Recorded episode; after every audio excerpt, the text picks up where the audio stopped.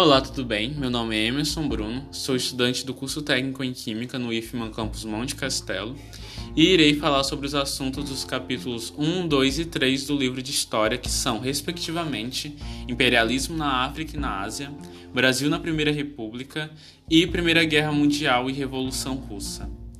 Tais temas serão tratados brevemente, destacando as guerras pelo poder geradas pela necessidade de expansão e pelo domínio do comércio internacional.